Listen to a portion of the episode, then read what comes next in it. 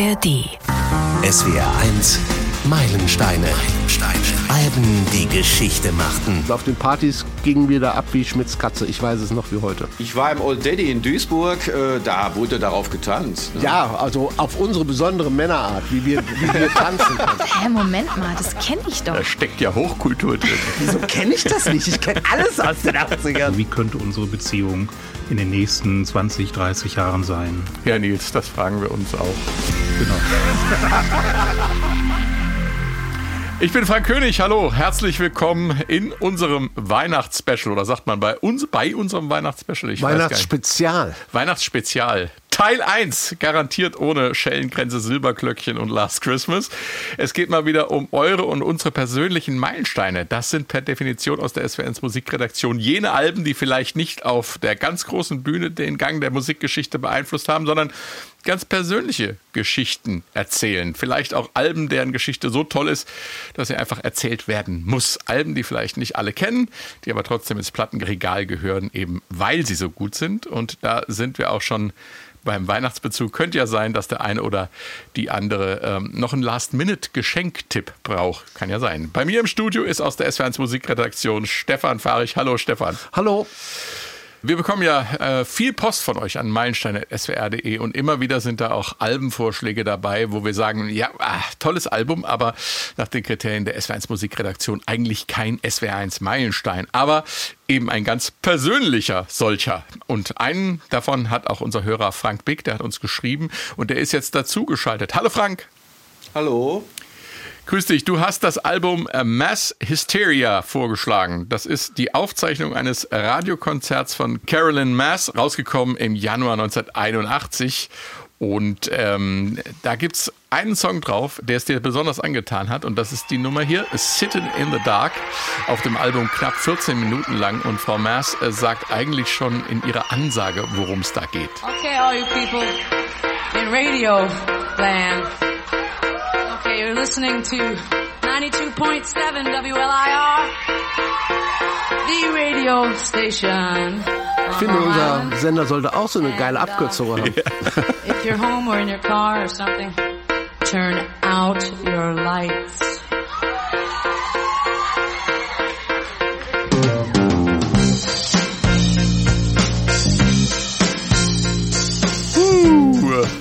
If you are at home or in your car or something, turn out your light. Also, wenn ihr daheim seid, im Auto sitzt oder sonst wo, knipst das Licht aus. Puh, ich hoffe mal, ähm, dass ihr damals dieser Anweisung von äh, Frau Mass nicht gefolgt seid, Frank. Erzähl uns deine Geschichte zum Album und speziell zu diesem Song. Ja, also im Grunde hatten wir das Licht auch aus, nämlich im Auto. Aber die Scheinwerfer draußen hatten wir an. Ich war damals in Wildeshausen bei einer Fallschirmjäger-Kampfkompanie als äh, Soldat. Und wir sind immer mit vier Mann in einem alten VW Käfer von Wildeshausen in den Kreis Wesel gefahren und haben dann die einzelnen Leute abgesetzt. Und dafür haben wir uns natürlich, das war so Anfang der 80er Jahre, und da haben wir uns natürlich Kassetten mitgenommen. Ganz Ja. wichtig war Ferrochrom. Ne? Also es musste schon Ferrochrom sein, aber nur eine 60er. Das hat dann, äh, Entschuldigung, wenn ich dich unterbreche, aber das hat dann weniger gerauscht als unsere Verbindung heute. Das kann gut sein, vor allen Dingen, weil der Boxermotor das natürlich sowieso größtenteils übertönt Ja, hat. der hat da schön rumgebollert. Ja, auf jeden Fall 60er Kassette und da musste jeder was mitbringen. Und dann hatten wir eben eine Kassette, auf der war Carolyn Mars halt mit dem Song Sitting in the Dark und äh, einem anderen davor, Thomas Dunsons Revenge hieß das Stück, die waren auf der einen Seite. Und die haben wir dann auf dem Rückweg in der letzten Stunde, das war ungefähr hinter Münster, haben wir die eingeworfen. Und dann wurde diese Kassette gespielt. Und wir saßen da ja im Dunkeln, hinten auf der Rückbank die beiden mit Decke, weil der Käfer, der war jetzt von der Heizung her nicht so toll ausgestattet. Ja, und manchmal war die Heizbirne auch durchgerostet. Dann hat man das Kohlenmonoxid gleich ins Innere vom Auto. Oder der Hebel klemmte in der Mitte, wenn du hochziehen Genau. musstest. Das war aber dank der selbstgedrehten von vier Mann nicht ganz so bedeutsam.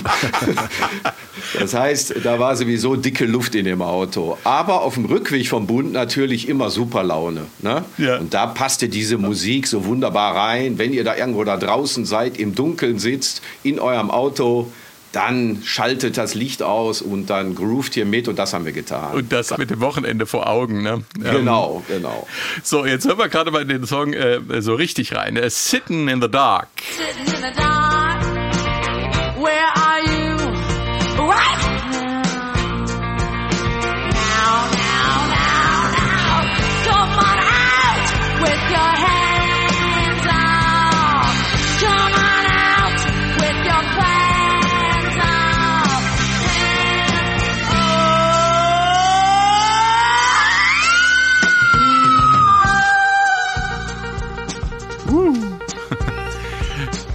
Kann man sich vorstellen, dass das die richtige Energie war, um das Wochenende einzufeiern. Im äh, VW Käfer auf der Rücksitzbank. Sitting in the Dark von Carolyn Mars. Ähm, Album äh, Mass Hysteria von 1981. Ein persönlicher Meilenstein von unserem Hörer Frank Bick. Und Du hast ja in deiner Mail geschrieben, äh, dass du über dieses Album und die Künstlerin gerne mal mehr wissen möchtest. Und äh, an, unter anderem dafür ist Stefan Fahrig bei mir hier im Studio. Stefan, Carolyn Mars wurde schon mal als weiblicher Bruce Springsteen beschrieben, auch wenn ich das aus grundsätzlichen Ent- Erwägungen ein bisschen komisches Bild finde. Äh, da ist ein bisschen was dran, ne? Ah, ich schiebe sie mehr in die Richtung Patti Smith und Pretenders, also äh, zwei starke Frauen. Ähm, das ist übrigens eine super Ja, aber sie Frage. hat der Teil der E-Street Band dann auch in ihrer Band gehabt. Darauf wollte ich Ja, anspielen. aber die sind heute da nicht mehr. Das ist Nee. also, äh, ich musste die alle mal googeln, die Jungs, die da mitgespielt Ja. haben. Ich bin da übrigens, weil, weil ihr gesagt habt, oh, dafür ist ja jetzt der Stefan da, um die Informationen über dieses Album zu geben. Dieses Album war in den 80ern ein Partykracher. So. Ja. Und dieses Album muss man sich vorstellen, wenn man die, ich besitze diese Platte, da ist die Rille von Sitting in the Dark bespielt und alles andere ist, glaube ich, noch original. Weil ich wüsste nicht, dass ich dieses Album einmal durchgehört hätte damals. Also Es gibt so Alben, ne? ja, es war nur diese Nummer, die lief auf Partys durch. Das ist auch das Schicksal dieser komischen Langnummer. Ne? Im Original vier Minuten 30 Dieser knapp. Inagada da wieder Effekt. in der Garde ne? wieder. Oder, weil der Song erinnert mich auch stark hier, Peter Frampton. Do you Ja. feel like ähm, I do? Auch dieses Intro von Ja. dem Klavier, das ist, höre ich dann immer on the, äh, Bob Mayer on the keyboards. Bob Mayer. Das ist irgendwie dasselbe Intro. Das sind so Songs, die auch für die Künstlerin, die muss sie ja immer wieder spielen. Es gibt immer wieder Live-Aufnahmen mit diesem Song, 13 Minuten, 14 Minuten, das ist so ein Schicksal. Aber ein bisschen zur Geschichte. Karen Massey kommt aus New York, ist New Yorkerin, hat auch da angefangen im CBGB Club, äh, ganz berühmter Club in New York, war so das Zentrum ein bisschen für den US-Punk, von den Ramones über Talking Heads, ähm, Blondie, Ja. die haben da alle angefangen rumgespielt, sie auch selber. Ähm, 79 gab es ihr Debütalbum, Karen Mass. Da war auch dann Sitting in the Dark drauf. Wie gesagt, mit 4 Minuten 34. Also weit weg von dem, was wir hier äh, live gehört haben. Die Scheibe selber war wohl als Demo geplant. Ähm, so ein bisschen erkennt man noch am Cover, obwohl ich glaube, das Cover war dann schon auch äh, äh, so produziert, weil es hat so ein Bootleg out, äh, aussehen. Das heißt, es ist weiß, schwarz-weiß, ihr Bild ist draufgeklebt, oben ihr Name noch drüber geklebt und es hat alle so, ah ja, guck, ein Bootleg, ganz toll, sechs Songs auch noch drauf, was ja eher, ich sag mal, unter dem Label EP durchgehen Ja. würde und nicht Longplayer. Und ich habe eine nette Geschichte gelesen von diesem Album über einen neuseeländischen Plattenfreak, der damals äh, eins von fünf Exemplaren ergattern konnte, das in Neuseeland ausgeliefert wurde, weil der Radiopromoter die Nummer wohl nie gehört hat und alle fünf Promo-Exemplare in den Mülleimer geschmissen hat. und die landeten dann irgendwie äh, in einem ganz tollen Vinylladen und da hat er die damals ergattern können. Aber wie gesagt, 250.000 verkaufte Exemplare.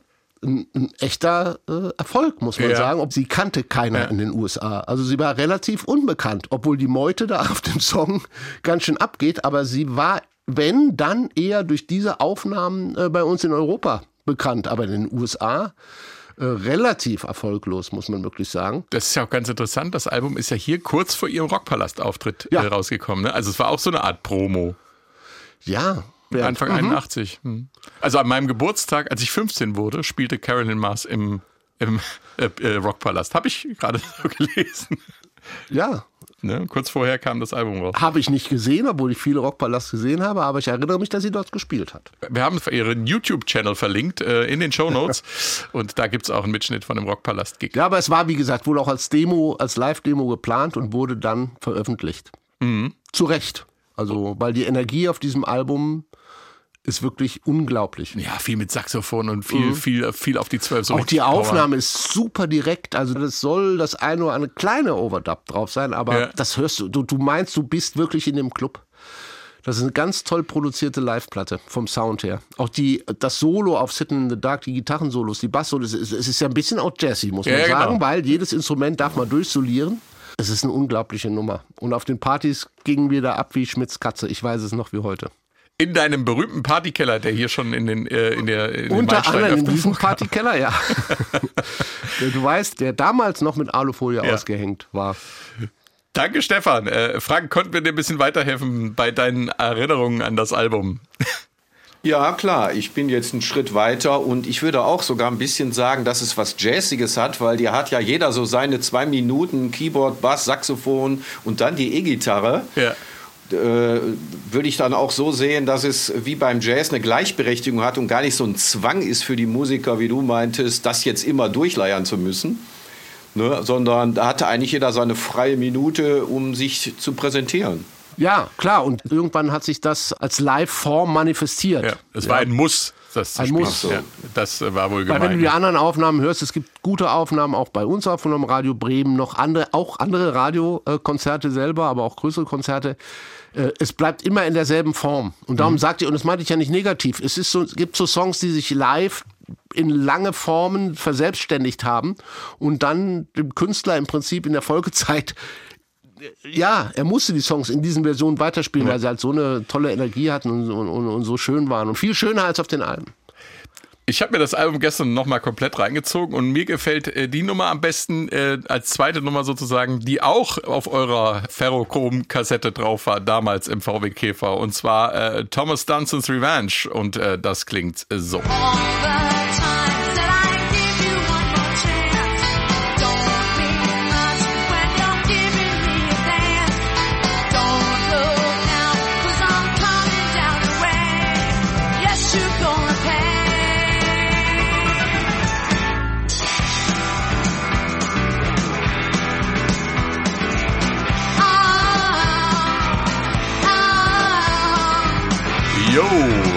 Thomas Danson's Revenge von Carolyn Mass ähm, vom Album Mass Hysteria. Äh, ein persönlicher Meilenstein von unserem SW1 Meilensteine Podcast-Hörer Frank Bick. Und ich würde mal sagen, bei der Nummer, da geht aber das Gaspedal vom Käfer äh, ganz tief in die Bodenplatte rein. Also müsste man eigentlich Aber auch die Fenster runter machen, oder? Mal Aber man durchliften. Durch- Man, man darf bei so einem alten Käfer aber gar nicht so durchdrücken. Dann sind die Füße auf der Straße. so Also, sieht das aus. Aber ich sehe, also sehe deutlich äh, Schultern vor mir, die in Bewegung geraten, äh, ein leichtes, pogoöses äh, Anbängen auf der hinteren Sitzreihe und äh, Kopfnicken. Liege ich da richtig, Frank? Ja, auf jeden Fall. Auf jeden Fall. Wir hatten ja Spaß, waren gut drauf, auch alle gut befreundet. Und äh, auf jeden Fall, das war so wie bei Cheech und Chong gibt es da, glaube ich, diese, diese Jungs. Ne? So ähnlich, äh, das ist das Bild, ja. Wunderbar. Ich glaube, da äh, habe ich wieder was dazugelernt und äh, cool, dass äh, der Stefan und du das gleiche Album im Schrank hat, was vielleicht nicht jeder hat. Frank, bist Ja. du noch da? Ja, ich bin noch da. Ja, prima. Das hat Vielen mir großen Dank. Spaß Großes gemacht. Album, ganz Ja. großes Album. Ja, dann Aber wie gesagt, wünsch ich habe nur diese zwei Songs, an- habe ich auch noch gehört. Aber ich musste jetzt in der Vorbereitung, habe ich tatsächlich das Album mal durchgehört. Aber, Überraschend. aber ich dachte, äh, genau was du sagtest, hätten die dieses lange Solo nicht gespielt, ne? aber der, bei der Schallplatte jetzt, dann wäre die wahrscheinlich auch gar nicht so äh, in die ganzen Diskos und überall hingekommen, nur mit diesen kurzen Liedern. Du kannst da nicht drauf tanzen. Aber Ja. die sind, waren, ja, sie waren Partykracher. Ich war im Old Daddy in Duisburg, äh, da wurde darauf getanzt. Ne? Ja, also auf unsere besondere Männerart, wie wir, wie wir tanzen können. Ich danke dir. Mach's gut. Okay, tschüss. Ciao. Ciao. Dank euch. Tschüss. Äh, Stefan, du hast auch einen persönlichen Meilenstein mitgebracht. Der Name ist wesentlich prominenter als äh, bei Frau Maas, aber das Album hat auch noch nicht den Weg in den Meilensteine-Podcast geschafft. Was ist da passiert? Es ist George Michaels zweites Soloalbum Listen Without Prejudice, Volume 1. Ne? Das hast du mitgebracht. Ja, ich setze ein bisschen früher an, 86. Also wir kennen George Michael, die meisten kennen George Ja. Michael von Wham. Und da war 86 Schluss, da hatte sein äh, Partner äh, Andrew Ridgely in die Rente sich selbst dann in den Pop-Olymp äh, geschickt. Ähm, er will weg von diesem Pin-Up-Image. Mhm. Er möchte gern den Leuten zeigen, dass er selbst Songs schreiben kann. Und ähm, das schafft er auch und veröffentlicht 87 dann sein erstes Album Faith. Und das war ein Monsteralbum. Das Also, müssen wir hier auch unbedingt Das ist ein. Meilenstein-Album. Ja, ja. Auch wenn ich jetzt ein anderes bespreche, aber das ist ein Monster. Also vier Nummer eins Hits, Grammy gewonnen. Die Welt lag ihm danach zu Füßen. Nur Ja. so wollte er die Welt nicht, wie sie ihm zu Füßen lag. Äh, Die Plattenfirma kam dann gerne und hat, oh George, wir hätten gern auch ein zweites, als zweites Album wieder ein zweites Faith. Ja. Und äh, das war so der erste Punkt, wo er schon mit der Plattenfirma äh, sich verstritten hat und gesagt, nee, nee, was soll das? Äh, ja, wir hätten, ja, mach doch mal ein Dance-Album. Ja. Es gab wohl auch Songs dafür, die wurden auf, äh, auf Eis gelegt, aber er war, war sich klar, ich will jetzt ein anderes Image haben, ich will seriöser werden, ich will mich von dieser Pin-Up-Karikatur befreien. Ist, ich will den Leuten zeigen, was ich kann, ich will denen zeigen, wie, wie gute Songs ich schreiben kann. Außerdem war er auch so ein bisschen unsicher in seiner, äh, in seiner Position, wie er dann mit seiner Homosexualität umgehen äh, konnte zu der Zeit. Also man muss sich das mal vorstellen, die britische Presse hatte ein Kopfgeld von 30.000 Pfund ausgesetzt für den ersten, der nachweisen konnte, dass George äh, Michael homosexuell ist. Also da war auch so eine Ist das eklig. Hexenjagd am Ja. Laufen und er wusste nicht, was mache ich, was tue ich, wo, wie kann ich mich da positionieren. Und er wollte dann auch ein persönliches Statement setzen. Und im Spätsommer 1990, da erscheint dann eben Listen Without Prejudice Volume 1. Und das war in vielerlei Hinsicht ganz anders als alles das, was George Michael vorher gemacht hatte. Du hast es erwähnt. Ja, es war äh, sehr akustisch, es war reduziert im Sound, es war eher zurückgenommen, es war sehr jazzig in vielen Teilen. Es war, hatte so einen ruhigen Ton, der vielleicht auch, muss man sagen, äh, äh, von der äh, AIDS-Pandemie auch beeinflusst war, die zu der Zeit ja sich rasend verbreitete und äh, viele aus der Community äh, um George Michael herum, die starben auch zu der Zeit. Es gab dieses Nachdenkliche auch. Äh, vielleicht war das auch ein Grund, ein bisschen den, den Sound zurückzufahren, ruhiger zu werden. Der Sound ist sehr klar, ist sehr transparent und äh, das hört man auch gleich beim ersten Song, beim Album-Opener Praying for Time.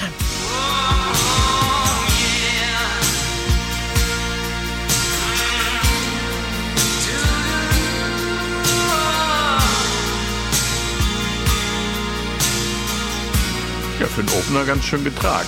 Ne? Ja, aber es ist, äh, ist wichtig ist hier der Text, weil Ja. er will hier schon gleich sagen, okay, ich kann auch über politische und gesellschaftliche Dinge singen. Das ist ihm wichtig. Aber er macht auch klar den Sound auch ganz gleich klar. Er macht gleich den Sound klar. Was das ist neu. Das ist George Michael. So kennt ihr ihn nicht. Das ist nicht Disco Bum Bum Bum von Wham. Das ist auch nicht äh, äh, der der Tanzkasper äh, aus Faith und äh, die, die Geschichte, es ist äh, sehr schön, finde ich am Anfang diesen Wall of Sound, diesen, diese Ja, akustischen ja. Gitarren, die hat ein bisschen was von ELO oder von, von hier die Traveling Wilburys. Die hatten ja, auch so einen Akustik-Sound.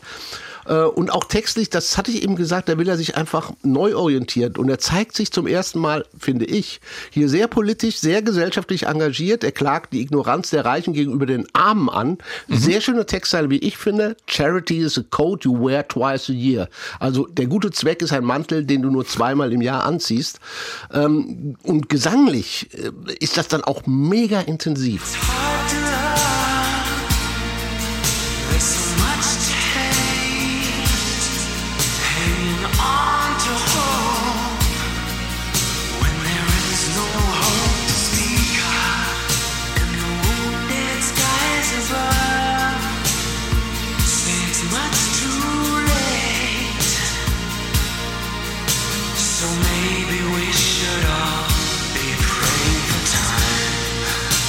Ah, da kommt ja was Bekanntes vor. Ja, es ist, äh, ja, ich sage Effekt, sag, ne? es ja sagen, aber dieser Echo-Effekt, dieser kurze Ding, kennen Fans oder Fans wissen, wo, wo, wo, wo es zu verorten ist. Es ist John Lennon eigentlich. Es ist Ja. dieser Imagine. Ja. Sound, der auf Imagine drauf ist, den hat er sich ausgeliehen. Und zwar ganz bewusst, um da auch ein bisschen diese, ich sag mal, dieses Engagement, dieses äh, gesellschaftliche Engagement, diese Credibility Ja. da mit reinzubringen. Und es gibt tatsächlich, ich habe nochmal nachgeguckt, es gibt mittlerweile äh, von künstlicher Intelligenz erzeugte und generierte John Lennon-Versionen von diesem Song Ja.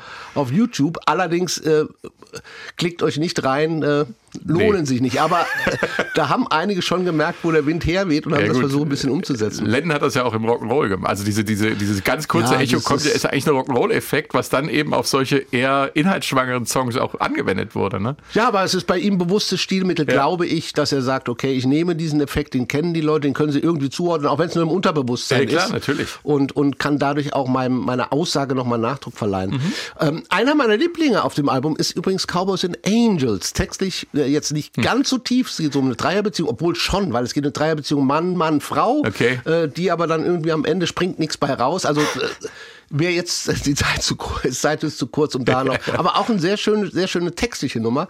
Ähm, aber was viel wichtiger ist, dass, dass George hier schon mal zeigt, was er so später dann auch, zum Beispiel beim Older Album ähm, äh, möchte und wo er dann landet. Das sind diese Jazz-Orchestrierungen. Das ist äh, cool. Das ist wie sein großes Vorbild. Er hat ein großes Vorbild. Das ist ähm, einer der coolsten Jazzer überhaupt. Das ist Chet Baker. Und so klingt auch irgendwie Cowboys and Angels.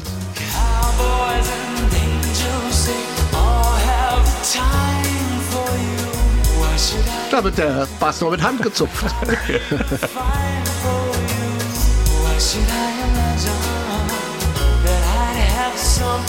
Sehr cool, sehr, sehr runtergefahren, Ja. sehr jazzy, sehr intim. Und ihn verortest du so in einem riesigen Studio in der Mitte und da steht der Bass daneben und zupft. Also äh, soundmäßig Toll, ja. ein ganz, ganz tolles äh, Album, ähm, auch mit der Nummer natürlich. Der Plattenfirma, ich habe schon erwähnt, der hat das natürlich alle so nicht gefallen. Ja. Die hätten gerne, gerne, gerne was anderes gehört. Ähm, sie haben sich da auch, äh, gab auch das Problem, dass dieses Album sich in den USA zum Beispiel ganz schlecht verkauft hat. Okay. Im Gegensatz zu dem Vorgängeralbum ja- Faith. Und keiner hat so richtig, Mann, wieso verkauft? George war da stinkesauer. Also das war auch der Anfang mit dem Streit seiner Plattenfirma. Die hat sich ja hinterher noch wahnsinnig gezogen. Er war, konnte keine Alben mehr veröffentlichen und so weiter. Ist ein Ja. anderes Thema. Und ähm, er hat dann gesagt, Leute, ihr macht überhaupt keine Promotion für das Album. Nur weil ihr es nicht mögt, ähm, habt ihr euch das in Amerika total vernachlässigt und ich verkaufe da nichts. Also ich glaube, Ja. die zwei war das höchste und dann ging es aber wieder äh, steil bergab danach. Ähm, schlussendlich hat die Plattenfirma dann versucht, noch irgendwas da rauszusaugen und hat äh, Freedom als äh, Single veröffentlicht und im Intro da bedient sich George auch so eine Sache wie, äh, ich, ich, ich nehme mir irgendwelche Vorbilder, um auch darzustellen, wer ich jetzt sein möchte. Es ist ein Stevie Wonder Cover ist auf dem Album drauf. Wir haben eben Imagine gehört. Und bei Freedom, da leitet er sich ähm, den Funky Drummer bei James Brown aus. Das ist James Brown. Unverkennbar. The hardest working man in show business. ja, und äh, bei George Michael klingt das ein bisschen langsamer und zwar so. Also ein paar ein bisschen Tempo runtergezogen, aber er hat das Original sampled. ja. Der Friedhelm. Der Friedhelm. ja. Nein, aber das ist auch so, wo, wo er sich dann auch bedient und sagt, komm Leute, ich zeige euch ein bisschen, auch wenn es euch nicht bewusst ist, meine, meine Wurzel, wo Ja. ich gern hin möchte und was ich so als meine Identität auch betrachte. Äh, natürlich viel Beachtung äh, fand das Video zu Freedom. Ja. Das haben wir alle, glaube ich, noch im Kopf. Das ist äh, George, äh, der war nämlich gar nicht da zu sehen. Also es, äh, er hatte vorher ein Cover gesehen und damals angesagt in den 90ern diese Supermodels. Wir kennen sie alle, Naomi Campbell, Linda Evangelista, Tatjana Partitz, äh, Chrissy Turlington und Cindy Crawford. Und äh, das hat er gesagt, okay, da mache ich mit was. Ich möchte ja eh den Leuten sagen, so wie früher war ich nicht mehr, also verschwinde ich lieber gleich aus dem Video. Und dann durften die ähm, Supermodels äh, Freedom dann im Video lippensynchron singen. Hier singt natürlich der George, aber stellt euch jetzt Granny und Cindy Crawford vor, wie sie die Lippenbewegung dazu macht. Im Radio irgendwie und im Podcast irgendwie ein bisschen Ja, was soll ich schon machen? schwierig. Und in den. Shownotes eine Videoversion des Genau, Podcasts. ja, genau. Immer mal wieder in die Shownotes reingucken.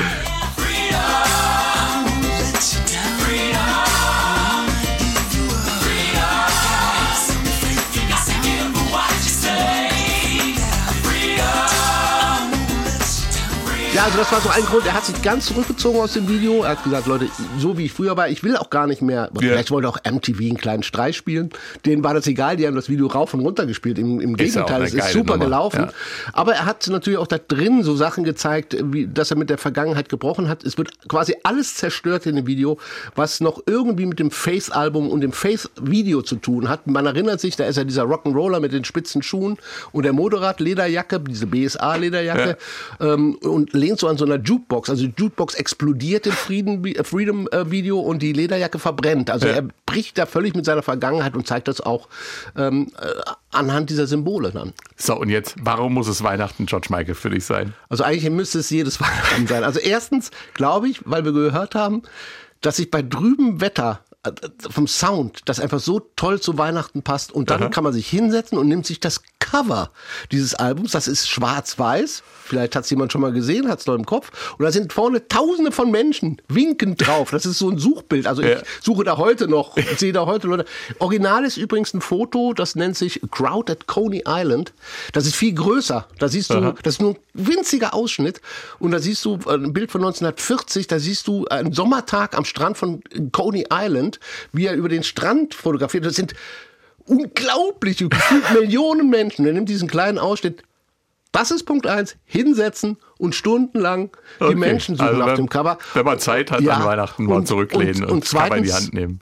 Weil es natürlich zu George Michael und Weihnachten passt, denn am 25. Dezember, also am ersten Weihnachtstag, Mhm.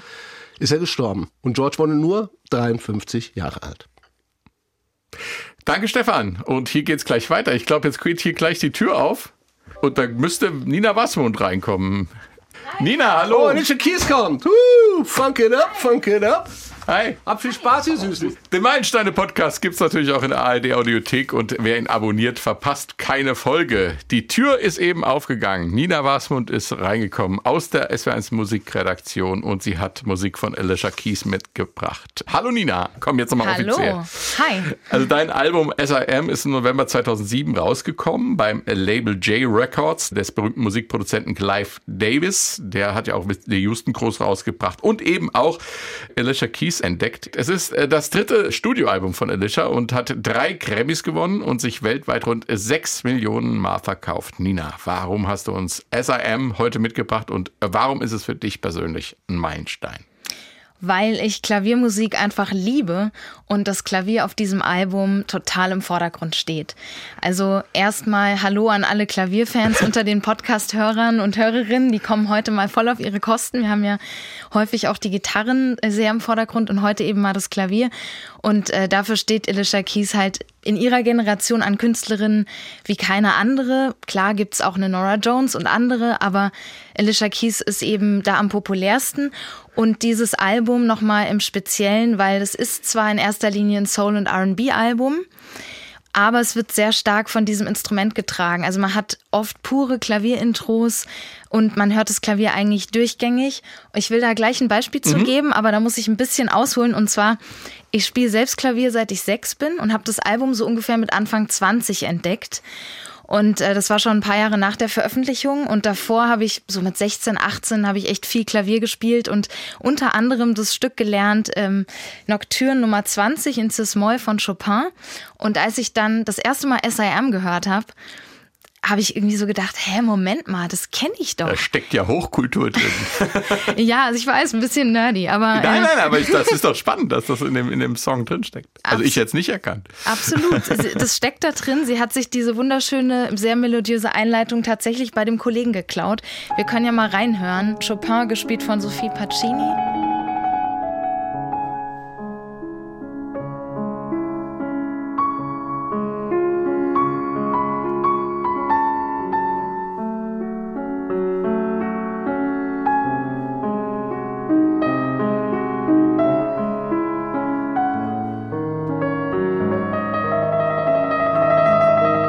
Jetzt hören wir das Intro vom Album SIM von Alicia Keys.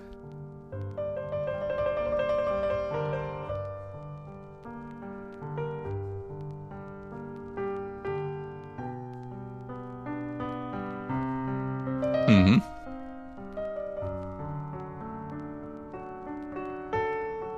Ja, äh, sie, Wolltest du was? Ja, faszinierend.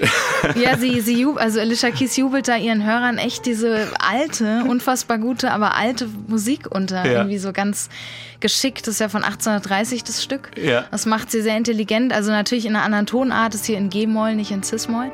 Aber ähm, der Beat kommt natürlich dann auch irgendwann rein, wie es sich für so ein Album gehört. Aber der Hintergrund ist eben der, dass Alicia seit sie fünf Jahre alt ist, auch Klavierunterricht bekommen hat und die ganzen Klassiker durchgekaut hat. Mozart, Beethoven und einer ihrer Favoriten ist eben Chopin, keine Überraschung. Äh, Der Komponist war ja Klaviervirtuose und hat eben ganz viel Klaviermusik geschrieben und äh, war ein sehr berühmter Romantiker, aber eben nicht im Sinne von, wer jetzt an Rosen und Kerzenschein denkt, ist auf dem Holzweg, sondern es geht eben um die, diese Epoche in der Musikgeschichte.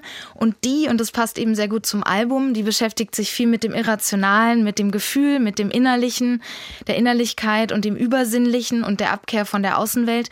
Und diese Nocturnen, das steht für Nachtstücke, es sind kurze Charakterstücke auf dem Klavier, die drücken eben so eine ganz bestimmte Stimmung aus, so eine Momentaufnahme und das passiert eben auf dem Album auch immer wieder. Mhm. Der bekannteste Song äh, aus dem Album ist dieser hier, No One.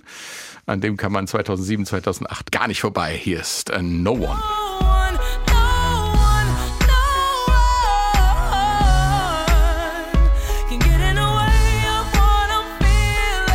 Die Hook von No One, ähm, großer Hit von Alicia Keys. Erzähl uns was dazu. Ja, diese Nummer ist einfach purer Soul für mich. Also Ja. die strotzt nur so vor Kraft und Herzblut. Und daraus hat sogar die Queen of Soul herself, Aretha Franklin, eine Reggae-Version gemacht. Ach ja. Richtig cool. Also wenn sie Alicia Keys covert, schon eine große Ehre. Und ähm, ja, auf der ganzen Platte SIM hört man Alicia Keys eben noch als ursprünglichere Soul-Sängerin, als wir sie jetzt heute von aktuelleren, poppigeren Nummern kennen, wie zum Beispiel Underdog. Die Platte ist eben sehr soulig, manchmal sogar bluesig angehaucht und man hört noch, wie ich es angedeutet habe, ihre klassische Herkunft auch. Also es ist irgendwie für mich noch authentischer dadurch, weil so ist sie. Und ähm, auf ihrem Debütalbum, es würden jetzt Alicia Keys-Fans wahrscheinlich sofort sagen, Songs in A Minor, da öffnet sie ja auch mit der Mondscheinsonate von Beethoven. Aber ich finde, das Album ist trotzdem insgesamt durchmischter und auch Hip-Hop-lastiger. Sie probiert da noch mehr aus. Und hier auf SIM ist eben das Klavier das dominierende Instrument und es zieht sich wie so ein roter Faden durchs ganze Album. Und äh, zum Beispiel auch auf dem Ende haben wir eine wunderschöne Klavierballade, die sie alleine geschrieben hat. Ähm, Track 12, Prelude to a Kiss. Wunderschöne Nummer. Also sehr authentisch kommt sie da zu ihren Wurzeln, wie sie, wie sie eben ist. Jetzt haben wir viel über das Klavier gesprochen. Worum dreht sich's textlich auf der Platte?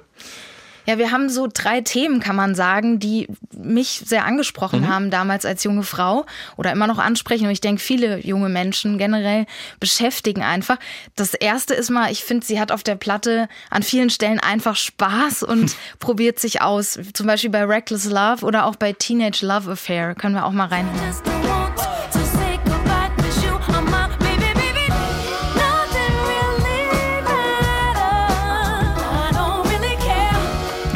Spaß, ne? Ja, total. Here. ist auch so ein Loslassen. Also Ja. sie singt da eben über eine Teenagerliebe, aber auch so ganz spielerisch verrückt und irgendwie so dieses Verknalltheitsgefühl lässt sie einfach so zu, ohne Mhm. das zu werten. Wie kommt das rüber? Ist das peinlich? Was könnten andere denken? Ja. Das ist super.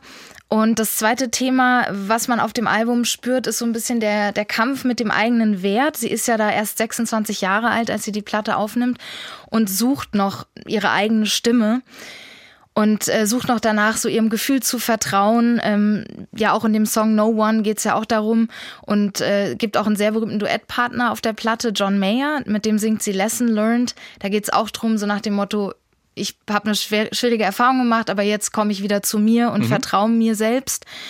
Und ähm, da hat sie natürlich auf der Platte noch gesucht. Und ein Song, der da auch ganz stark ist zum Thema Selbstermächtigung und eigene Stimme, ist Superwoman. Können wir auch noch mal rein. Das sagt ja schon der Name irgendwie.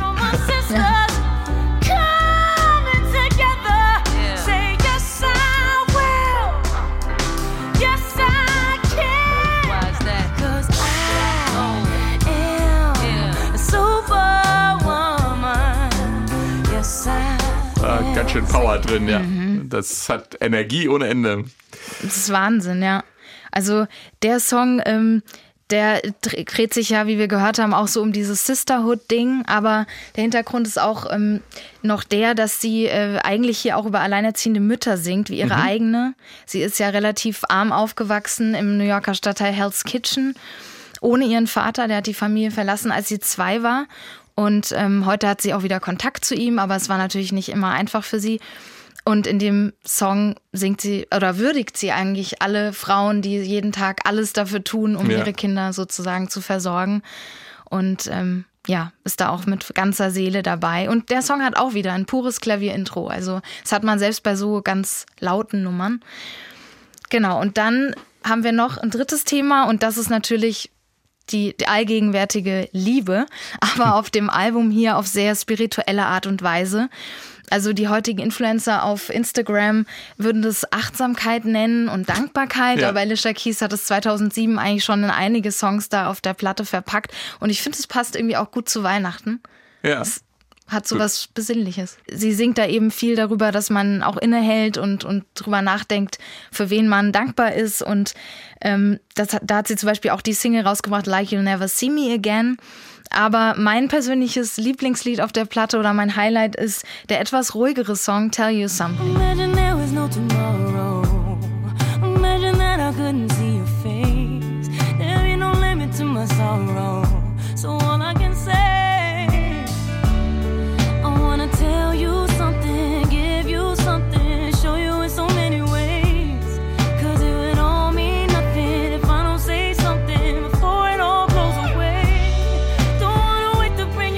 Bisschen langsameres Tempo auch in der Nummer, was ich ganz schön finde. Und sie singt auch in einer tieferen Stimmlage. Ähm, das ist auch ganz angenehm und man hört auch das Klavier in dem Song wieder, obwohl wir auch einen E-Gitarren-Riff haben, ein prägnantes, aber man hört eben auch das Klavier durchgängig. Und ähm, ja, ist einfach auch eine sehr soulige, soulige schon- tolle Nummer. Ich merke schon, das ist, äh, du bist ganz in dem Album drin. Das merkt man dir an. Wann hörst du das Album heute am liebsten noch? Wenn du sagst, also wenn du das heute mitbringst, dann gehe ich ja mal davon aus, dass du es nicht damals gehört hast, sondern bis heute gern hörst. Ja, ich höre es heute auch tatsächlich immer noch, ähm, auch noch komplett durch, weil ich finde, das hat generell so ein, das ist so aus einem Guss. Das hat so, man würde auf Englisch vielleicht sagen, it's a vibe. Also ich finde es so aus einem Guss. Und ich höre es tatsächlich manchmal bewusst, aber manchmal auch nebenbei. Beim Aufräumen funktioniert auch super oder beim Schnippeln. Und ich merke aber danach immer, es ist irgendwie, es ist zwar sehr gefühlvoll und wie ich auch gesagt habe, hat auch tiefe Themen, aber ich finde, durch diese vielen Klavierparts hat, auch, hat es auch was Ruhiges und es hat irgendwie eine entspannte Stimmung und deshalb ist der für mich so ein Meilenstein, weil das irgendwie so aus einem Guss ist und auch eben noch authentischer für mich als ihre ersten Alben, wo sie noch mehr Ausflüge macht. Und wie wir gerade davon schon gesprochen haben, wenn man dann noch auf die Texte hört, dann passt es im Grunde sowieso perfekt jetzt auch in die Weihnachtszeit, weil ähm, ja der Gedanke, dankbar zu sein für die lieben Menschen, die man in seinem Leben um sich hat und eben an Weihnachten dann hoffentlich auch um sich herum, der ähm, ja, der ist perfekt für die Adventszeit. Und der spricht aus diesem Album raus. Ich danke dir ganz herzlich, äh, Nina. Und äh, da kommt schon der nächste. Super. Hier geht's ja wie das Plätzchenbacken heute. Passt ja. Ja. Dave Jörg macht die Tür auf und kommt herein. Hi, hi Nina. So, Musikkollege Dave Jörg ist auch schon zur Tür reingekommen. Ihr habt's mitbekommen. Hat auch einen persönlichen Meilenstein mitgebracht. Und zwar von einer australischen Band, die bei uns in Europa nahezu noch unbekannt ist. Ein Duo aus Melbourne. Das nennt sich Client Liaison. Habe ich das richtig ausgesprochen? Oder Liaison? Li Liaison? Eher, eher Liaison. Also so leicht, Klingt- leicht klingt so religiös. Kyrie lazing down the road that I must travel. ähm, äh, Client Liaison und das Album heißt Diplomatic Immunity und äh, ist noch ziemlich neu aus 2016, wenn ich das jetzt hier richtig habe. Ja. Und ähm, ja, Dave, erzähl uns was darüber. Bevor ich lange aushole, wer oder was äh, Client Liaison sind, spiele ich einfach mal den bis heute erfolgreichsten Song der Truppe, die Single Off-White Limousine.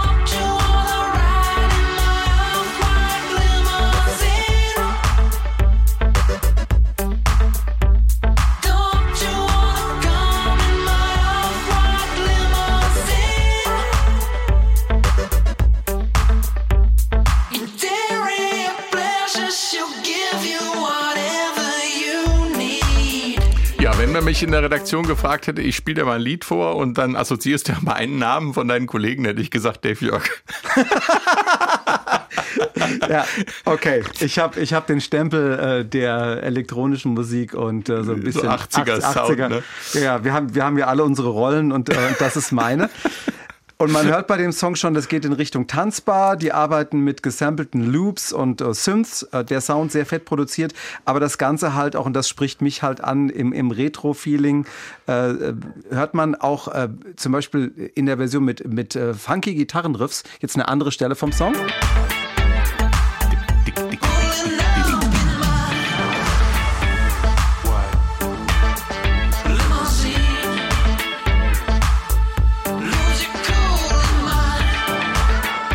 Das könnte doch von In Excess sein, oder? Ja, genau. Also diese, diese, äh, diese schönen Gitarrenakkorde hinten so, so trocken angeschlagen, äh, sehr schön. Also I Need You Tonight, Ja. äh, so, so die Zeit und von denen sind sie auch so Ja, so ein äh, bisschen im. Hintergrund, aber, ne? Ja. Also sie machen schon diese Synthpop mehr nach vorne, aber, aber diese, diese funky Gitarren so ein bisschen, die spielen so ein bisschen im Hintergrund rum, ne? Also auf, auf jeden Fall die Einflüsse, äh, mit denen gehen die auch ganz offen um. Die haben zum Beispiel auch mal Need You Tonight bei einer, bei einer Live, äh, bei einem Halb-Live-Auftritt haben die das auch gecovert. Also äh, die, die sagen auch, okay, da kommen wir her. Der Song eben Off-White Limousine, äh, heute produziert, also heute im Sinne von in den letzten zehn Jahren, äh, so, eine, so ein Prestige, Retro, 80er, frühe 90er Sound. Und das ist so ein bisschen das Besondere an Client Liaison. Aber äh, dass es so klingt wie aus den 80ern, aber tatsächlich eben viel, viel neuer ist, das ist in den letzten Jahren sowieso in der Luft. Ne? Bei The Weeknd, Ed Sheeran, äh, bei einigen Songs zumindest oder beim Projekt Purple Disco Machine aus Deutschland, äh, die machen das ja auch. Also es gibt schon so einen Trend. Ja, aber äh, Client Liaison, die waren da noch einen Ticken früher dran. Also die haben schon 2012, 2013 richtig damit angefangen. Zwei Jungs aus Melbourne, äh, die sich von der Schule kennen. Also da ist einerseits der ziemlich äh, extrovertierte Sänger Monty Morgan und sein Keyboarder Harvey Miller, der diese ganzen Sounds kreiert, der auch noch einige andere Instrumente spielt. Äh, die sind erst in den 80ern geboren. Der eine 85, der andere 88. Aber die, Die haben den Sound also in der Muttermilch gehabt. Also, auf, auf jeden, also zu, ja, zumindest, zumindest äh, sind sie damit sehr beschallt worden in der Zeit, wo sie, wo sie noch ganz klein waren. Zusammen hauen die mich vom Sound einfach vom Stuhl.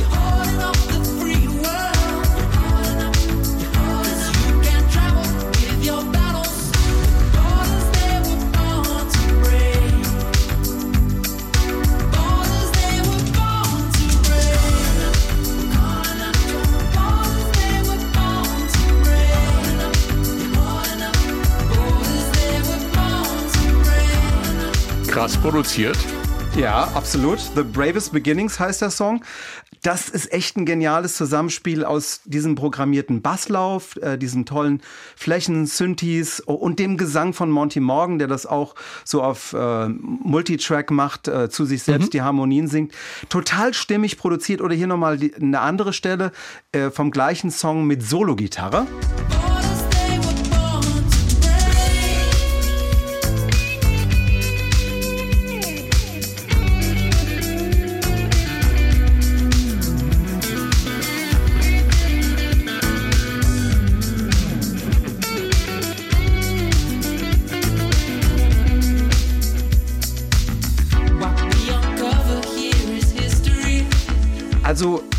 wie die Klänge auf diesem Album Diplomatic Immunity gesetzt haben, finde ich kongenial. Das ist für mich so ein Wohlfühlsound. Verstehst du? Ja, ja, klar. Das, das ist von allem was drin, aber eben so, dass es man so, äh, dass man sehr groovy wird, wenn man es hört. Also Ja. Und, und was mich an der Band. ich glaube, du hast auch am Strand gehört, ne? Was, was meinst du? Am Strand gehört hast du es. Ey, Ich hab's, ja, dazu kommen, dazu kommen wir noch. Wa- Was mich an der Band äh, Client Liaison noch mehr begeistert, ist, dass das äh, im Grunde ein Gesamtkunstwerk ist. Monty und Harvey, die äh, klingen nicht nur wie 80er und frühe 90er, die stylen sich auch so. Die sind äh, in Australien bekannt für ihre oft aufwendigen Videoclips und da inszenieren die sich oft so in so einer hedonistischen 80er Konsumwelt, so Yuppie-mäßig, fahren in ihrer Off-White Limousine rum. Also der cremefarbenen Limo klingt auf Deutsch nicht so sexy, aber mit deutschem Stern vorne dran sind sie dann oft so Shampoos schlürfende Großunternehmer, äh, machen Party oder sie spielen leicht schmierige Politikertypen. Daher auch der Name des Albums so ein bisschen Diplomatic Immunity, also diplomatische Immunität. Also sie nehmen das Ganze auch nicht so furchtbar ernst. Nein, nein, nein, die, die, die nehmen das schon auf die Schippe, aber, aber die servieren halt so ein, so ein, so ein gesamtes Konzept. Äh, der Sound der Musik, die ir- ironische Ästhetik der Yuppie 80er, alles passend abgestimmt. Also Client Liaison sind nicht nur eine Band, das Ganze hat eben so, so ein ganzes audiovisuelles Konzept. Und die letzten, die das so stimmig gemacht haben, äh, waren äh, Devo Mhm. ja, äh, in, in den 80ern. Die haben auch Videos, Styling, alles so aufeinander abgestimmt. Wie bist du denn auf die Band gekommen? Ich meine, äh, das hört man ja hier nicht. Über- überhaupt nicht, ne? Also ich schätze mal Australienurlaub. Nee, ich war noch nie in Australien, aber ich habe ich hab, äh, Tja, äh, ich zufällig, zuf- zufällig eine australische Comedy-Show geguckt, äh, Please Like Me, also, also eine Serie. Und da gehen die Hauptcharaktere in, in einen Club und da lief auf der Tanzfläche ein vermeintlicher 80er-Song. Hier ganz kurz mal, der da.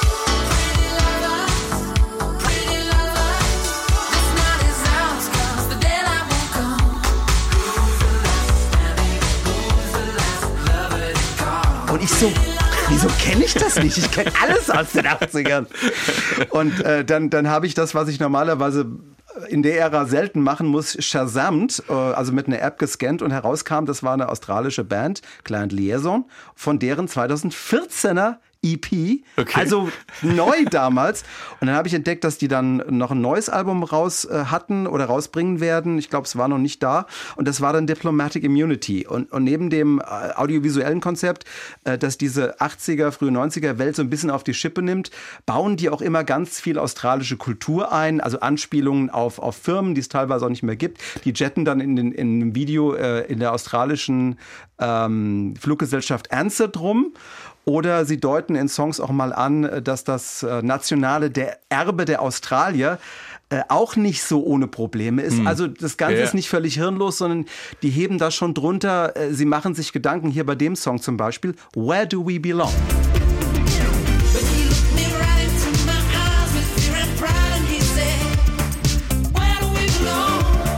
Ah, da. Didgeridoo. Genau.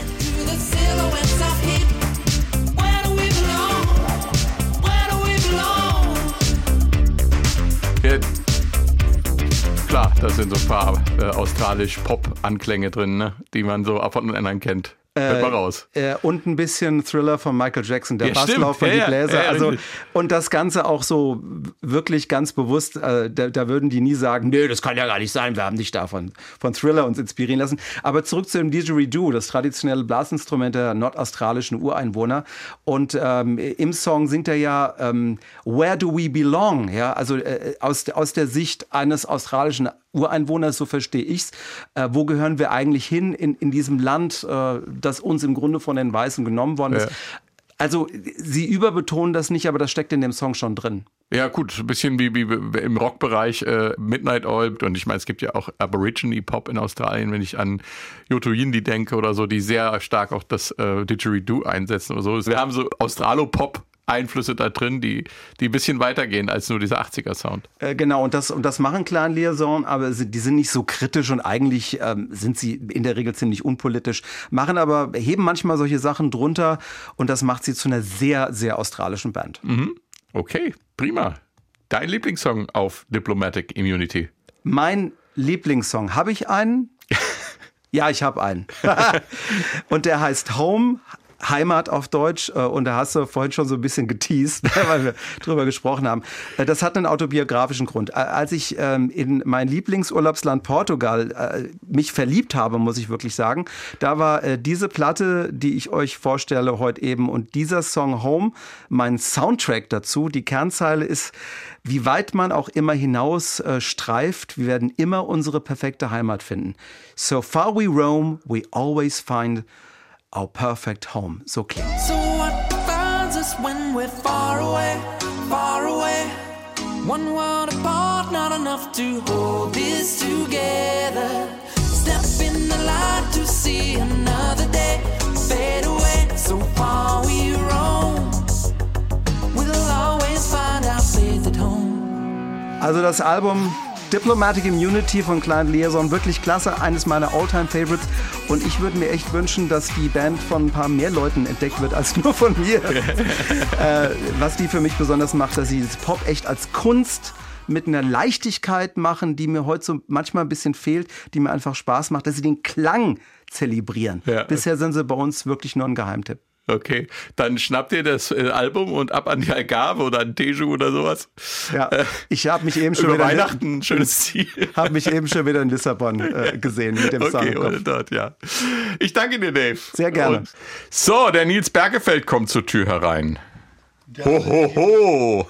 Und jetzt ist noch Nils Bergefeld aus der SFNs Musikredaktion da. Und äh, dabei hat er ein Werk von 1982, äh, wenn mich nicht alles täuscht, kommt von Donald Fagen und heißt Nightfly, ist durchaus auch optisch was für Radioleute. Jedenfalls hast du die Scheibe damals aufgrund des Plattencovers gekauft, um äh, dann festzustellen, äh, dass doch auch grandiose Musik drauf ist. Stimmt das? Jetzt hast du den Scherz quasi schon verraten. Nein, es war, ist tatsächlich so. Also ich glaube schon, Donald Fagen ist ja die eine Hälfte von Steely Dan und äh, ich würde mal tippen, dass die meisten sich damals dieses Album gekauft haben. Das waren eingefleischte Steely Dan-Fans, äh, die dann nach der Auflösung der Band 1980 gedacht haben, jetzt holen wir uns noch mal so ein Stückchen Steely Dan. Und ich war 1980, als sie sich aufgelöst äh, hatten, war ich zehn. Das ging mir so ziemlich am Popo vorbei, dass sie sich aufgelöst haben. Ich kannte die eigentlich gar nicht.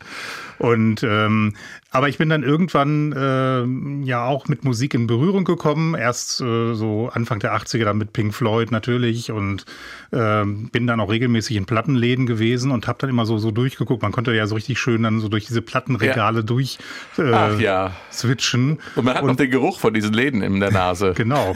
Und man konnte dann immer mit den Platten zum äh, Verkaufsstand gehen und da mal reinhören und alles. Das war ja alles etwas komplizierter als heute mit den Streamingdiensten. Ja. Jedenfalls äh, guckte ich so durch und sah dann plötzlich dieses Plattencover, das mich echt so ein bisschen angefixt hat, weil ich war immer schon äh, als, als äh, Jugendlicher oder auch Kind so Radio interessiert. Da haben wir was, haben wir was gemeinsam. Ja, wie viele Leute, die beim Radio arbeiten. genau. Und ähm, damals war das ja auch noch nicht so. Da hatte man ja auch noch nicht so äh, Internet, wo man mal gucken konnte, wie sieht der Radiomoderator aus. Man hatte oder wie sieht es im Studio aus. Ja. Man hatte einfach so eine bestimmte Vorstellung im Kopf, wie so ein Radiostudio aussieht. Und ich nahm dieses Plattencover raus von Donald Fagen und äh, da drauf ist ja tatsächlich ein Radiomoderator. So richtig, auch schick im weißen Hemd, dunkle Krawatte. Wie wir das heute auch machen. Hm, genau. Eine Zigarette in der Hand, das machen wir heute nicht Nein. mehr. Äh, der Plattenspieler davor, äh, eine Studiouhr äh, an der Wand, wo glaube ich 4.10 Uhr zehn und das war dann mutmaßlich in der Nacht drauf stand. Und genau so cool hatte ich mir das vorgestellt, wie so ein Radiostudio aussieht. Das war halt dieser Nachtmoderator. Ähm, und ähm, dieses Plattencover hat mich dann halt angefixt und ich dachte, okay, da gehe ich mal schnell zu dem Verkaufsstand hin und leg die mal auf und hör da mal rein. Und dann war ich wirklich geflasht von dieser Art von Musik, weil es war eben nicht nur ein geiles Plattencover, also die Verpackung war nicht nur gut, sondern auch der Inhalt.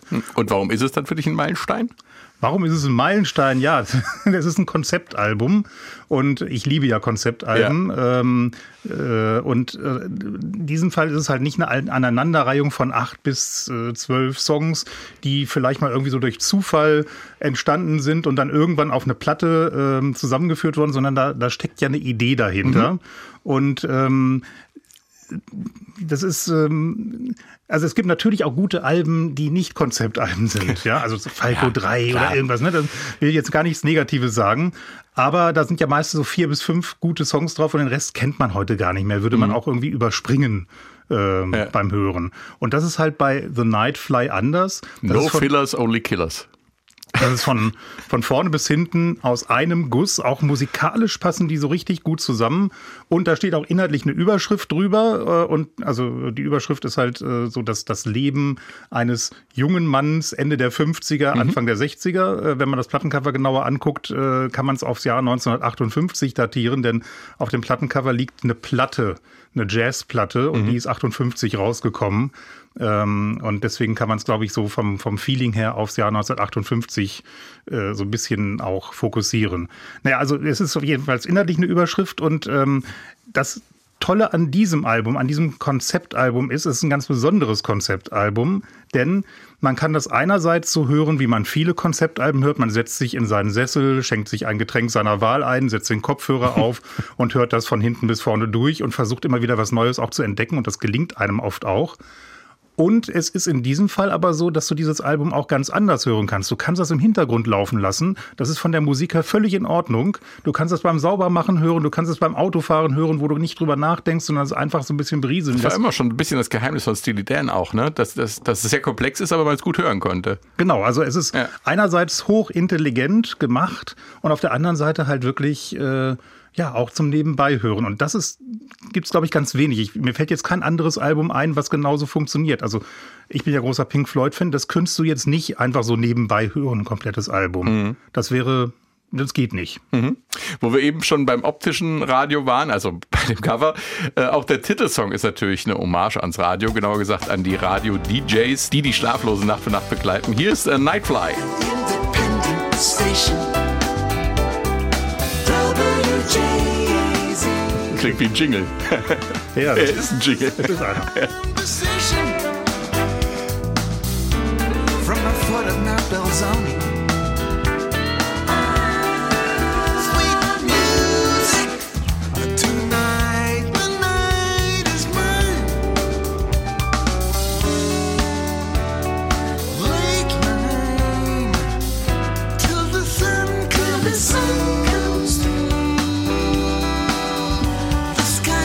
Nachtmoderation ist was, was äh, Donald Fagan als junger Mann total fasziniert hatte. Nachtmoderator, das wollte er werden. Ein äh, Berufswunsch sozusagen. Und überhaupt geht's auf dem Album, du hast es gesagt, um die Jugend in den 50er, 60er Jahren.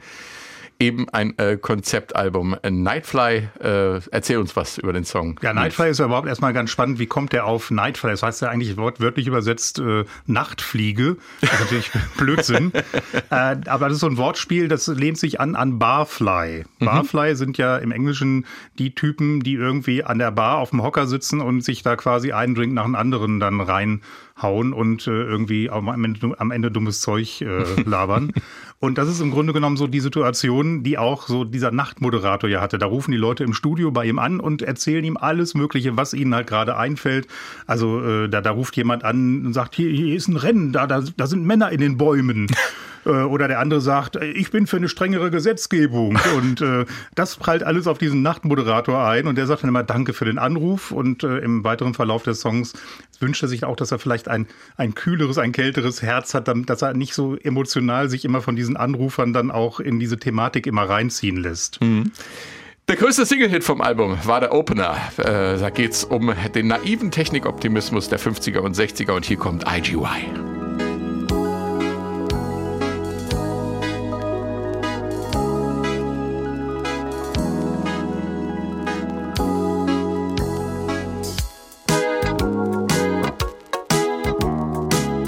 Und da kann man jetzt ganz schön hören, das ist so dieser Sound, der durchs ganze Album auch durchgeht. Ja. Damit fängt ja das Album auch an Ja. und du hörst das grooved. Ja, das ist wirklich äh, einfach ein toller Sound und es kommen auch wahnsinnig spannende Instrumentierungen dazu. Also mit Synthesizer und allem drum und dran. Und es, es ist auch irgendwie auch Jazz Ja. und äh, es ist einfach eine tolle Form von Musik, die wirklich so, auch fürs Autofahren so. Man kann, ein, das ist der Rhythmus, bei dem jeder mit muss. Genau. Standing tough under stars and stripes, we can tell. This dream's inside. You've got to admit it at this point in time that it's clear.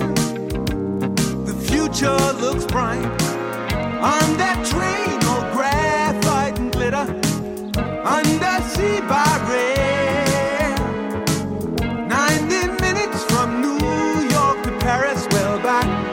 Äh, ja, IGY muss man ja erstmal erklären, was das heißt. Das musste ich damals auch erstmal dann recherchieren. Das heißt International Geophysical Year, also internationales geophysikalisches Jahr. Das war äh, Oh im Gott, äh, naheliegender Song. ja, das hat äh, Präsident Eisenhower im Jahr 1955 ausgerufen zur Förderung der internationalen wissenschaftlichen Zusammenarbeit. Ah. Und das ist einfach so ein Song, äh, der sich darauf beruft und einfach mal so ein bisschen rumspinnt, was könnte denn eigentlich in der Zukunft alles Tolles äh, passieren. Und da gibt's dann auch so eine tolle Zeile in 90 Minuten vom, von New York nach Paris mit einer äh, Untergrundbahn unter dem Atlantik durch. Also das ist einfach so eine Zukunftsvision. Und äh, ja, da, da tut sich einiges. Einiges von dem äh, hätten wir vielleicht heute, anderes funktioniert leider noch nicht. Also in 90 Minuten von Paris nach New York, das wäre der Knaller. Allerdings.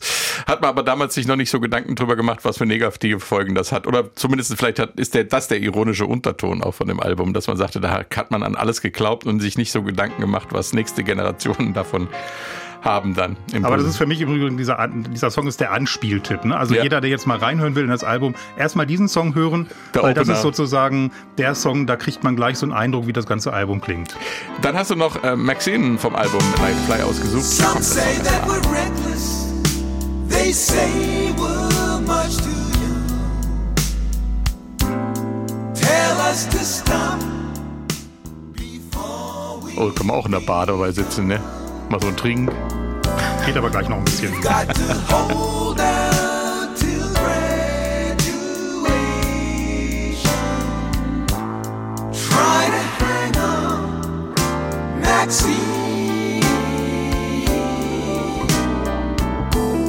Maxine äh, von Nightfly. Genau. Und das Du hast es ausgesucht und du hast bestimmt einen Grund, ausgesucht. warum ja. du das ausgesucht also, hast. zu- also erstmal ist es natürlich äh, musikalisch auch sehr interessant, weil das ist so dieser typische Bar-Jazz der, Mhm. der 40er, 50er Jahre, aber mit den Mitteln der 80er produziert. Und das ist einfach eine ganz tolle Mischung. Ich finde es super. Äh, das gefällt ist mir total. Soundmäßig sehr breit, ne? Also das ist auf der einen Seite eine kleine Bar, auf der anderen Seite ein Klanguniversum. Und äh, ansonsten ist es natürlich ein etwas anderer Song. Das ist so der einzige, der so ein bisschen vom Tempo herausfällt auf diesem Album, der einen so richtig dann mal äh, in den Sessel zurücklehnen lässt. Und äh, deswegen gefällt der mir jetzt, obwohl er ein bisschen anders ist als der Rest, eigentlich wirklich gut.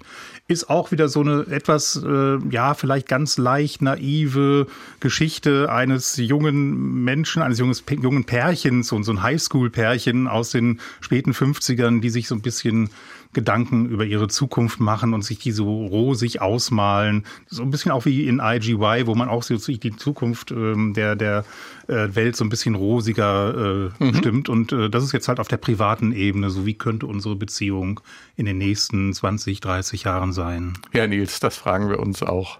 Genau. ja, ich, grad, Ja, ich gerate ja. gerade in Schwärmen, aber Ja, es ist einfach ein tolles ist- Album. Ne? Ja, es ist ein tolles Album und es freut mich, dass ihr alle so Alben mitgebracht habt, die eigentlich durchweg äh, Weihnachtsbaumtauglich sind auch. Es ist auch was zum Entspannen, diese Musik, ne? Wie ich ja schon sagte. Man kann es sowohl zum Entspannen als auch zum neugierig werden hören. Wunderbar, Nils, vielen Dank.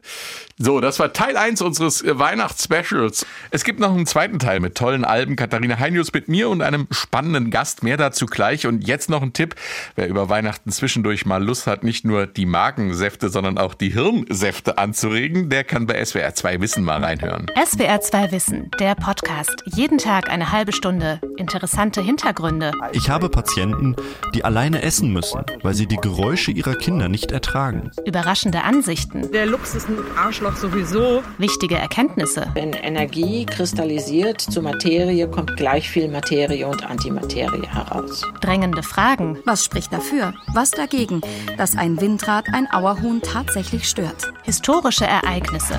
Mr. Gorbatschow, tear down this wall. SWR 2 Wissen, das sind gut recherchierte Geschichten aus unterschiedlichsten Gebieten, zum Beispiel Medizin, Klimaschutz oder bewegende Biografien. SWR 2 Wissen könnt ihr in der ARD Audiothek hören, der SWR 2 App oder überall sonst, wo es Podcasts gibt. Teil 2 des SWR1 Meilensteine Weihnachtsspezials erscheint am ersten Weihnachtsfeiertag. Da geht's um Paul McCarthy, nicht McCartney und doch irgendwie um die Beatles, um Ryan und nicht Brian Adams. Katharina Heinius ist dabei und der Frontman der Jeremy Days, Dirk Darmstädter. Es war uns auch irgendwie klar, wir werden die nächsten Beatles. Also das klingt völlig wahnsinnig, wenn ich das heute sage. Spannende Runde, kann ich jetzt schon versprechen.